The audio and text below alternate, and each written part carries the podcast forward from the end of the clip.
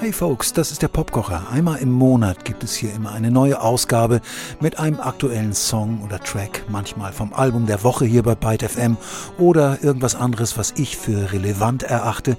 Und dann werde ich diesen Song en Detail in die Bestandteile zerlegen. Das heißt, ich sehe mir einzelne Spuren an, wie zum Beispiel die Drums mit Bassdrum, Hi-Hat oder Snare Drum und auch andere, wie auch immer geartete Details. Gitarren, eine oder mehrere, je nachdem, wie es in dem Song halt passiert, Bass, alles das einzeln und dann wieder zusammengesetzt. Ein kleiner Surf durch die Arrangementdetails eines Popsongs innerhalb von ein paar Minuten. Ich hoffe, ihr habt Spaß daran. Tune in, sagt Götz Steger.